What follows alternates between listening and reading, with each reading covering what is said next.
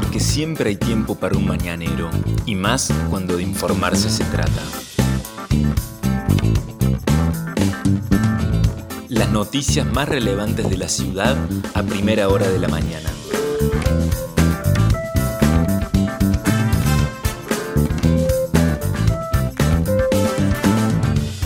Hola, buenos días Río Cuarto. Soy la periodista Vanessa Lerner y este es El Mañanero, un podcast de otro punto digital en el que de lunes a viernes, desde las 8 de la mañana, te contamos cuáles son las principales noticias del día para que lo comiences bien informado. La mañana arranca con un tiempo agradable, parcialmente nublado el cielo, con un banco delgado de niebla, es lo que dice el Servicio Meteorológico Nacional para esta hora. La temperatura actual es de 19 grados 6 décimas, la humedad sigue siendo muy alta, 96%, los vientos están prácticamente calmos, la visibilidad reducida a 8 kilómetros.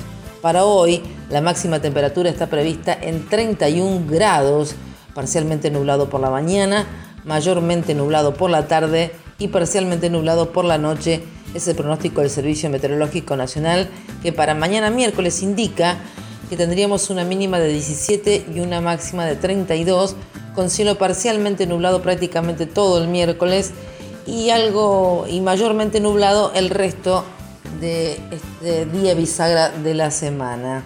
Así que hoy buen tiempo para nuestra ciudad, asomaría el sol algunas horas en Río Cuarto. Estas son las principales noticias del día. El juicio por el asesinato de Nora Dalmazo daría inicio en la segunda mitad del año, después de que transcurra la feria judicial de julio. Así lo confirmó Gonzalo Romero, el encargado de la Oficina de Jurados Populares del Tribunal Superior de Justicia, en diálogo con la radio de Capital Provincial Cadena 3. La idea es poder hacer este juicio alrededor de la segunda mitad de este año dadas las cuestiones que hay que tener en cuenta para realizar un juicio de estas características, dijo Romero. Recordemos que Marcelo Macarrón, el viudo, es el único imputado en la causa, deberá responder ante el tribunal que estará conformado por 12 jurados populares por el delito de homicidio por promesa remunerativa agravado por el vínculo. La Cámara Primera del Crimen está integrada por Daniel Ogdaña, Natalia García y Virginia Emma, aunque esta última jueza podría ser reemplazada porque ya comenzó con los trámites de la jubilación, según se informó. El fiscal acusador será Julio Rivero. Así que en julio, o posterior a julio, podría comenzar entonces el dilatado juicio por el asesinato de Nora Dalmazo, cuando van a cumplirse ya 15 años desde que fuera asesinada en su casa de la Villa Golf y hasta el día de hoy lo que hay es solamente impunidad, no ha habido justicia para Nora ni para su familia. Más información, falso médico, ayer concurrieron a declarar ante el fiscal Miralles. Los concejales Marcos Curleto y Gonzalo Parodi de Juntos por Río Cuarto, que son quienes habían presentado una ampliación de denuncia para pedir que se determinaron cuáles eran las responsabilidades políticas en el caso de Ignacio Nicolás Martín, el joven de 19 años que fuera contratado tanto para el COE como para la Municipalidad de Río Cuarto. Y en esta ocasión los concejales respondieron a las consultas del fiscal Miralles y se propusieron entregarle el material que el viernes pasado les hizo llegar la municipalidad, el Ejecutivo Municipal, con la firma del jefe de gabinete de secretarios, Julián Oberti, en la cual se pueden apreciar al menos dos datos importantes. Martín realizó 18 guardias pasivas y 26 guardias activas, según lo que se desprende del registro de asistencia en el centro de salud en noviembre del año pasado. Las planillas están firmadas por el doctor Isaac Pérez Villarreal, subsecretario de Salud de la municipalidad, pero también adjuntaron que a contramano de lo que le sucede a muchos ciudadanos, Ignacio Martín presentó y le, tomaron en agosto del año pasado, el 26 de agosto del año pasado, una nota para ser eximido tanto de pagar ingresos brutos como de pagar comercio e industria.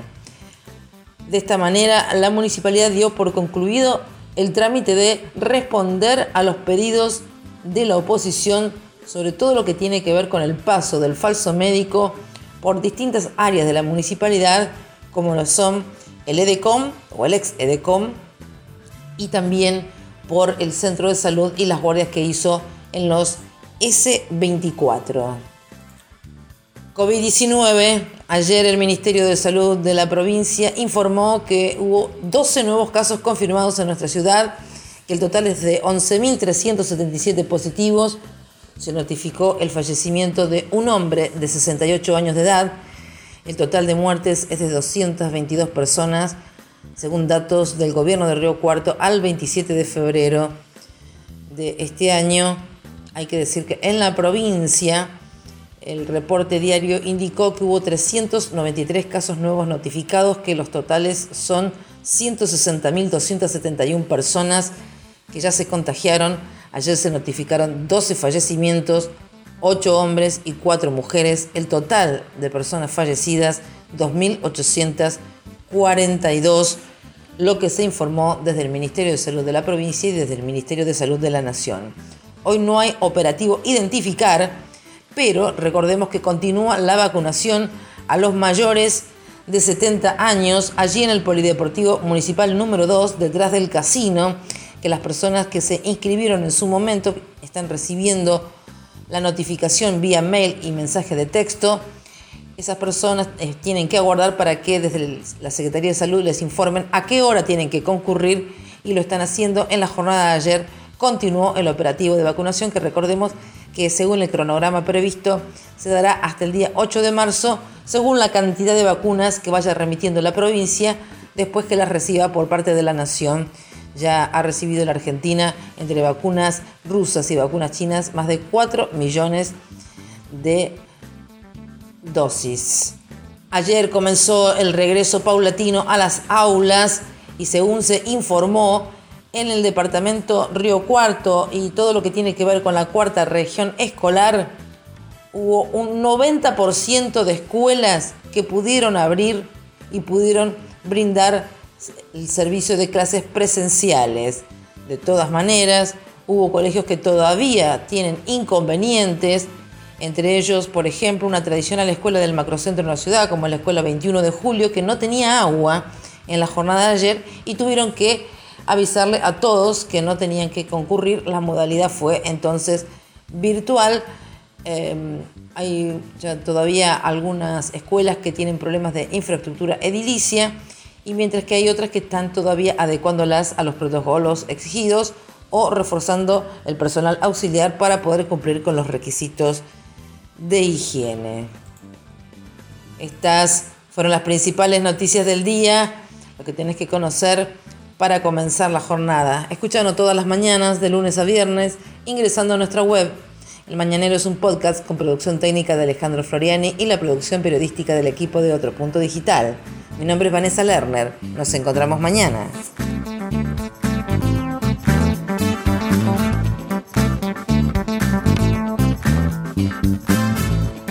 Esto fue El Mañanero, un podcast de otro punto con la producción periodística de Vanessa Lerner.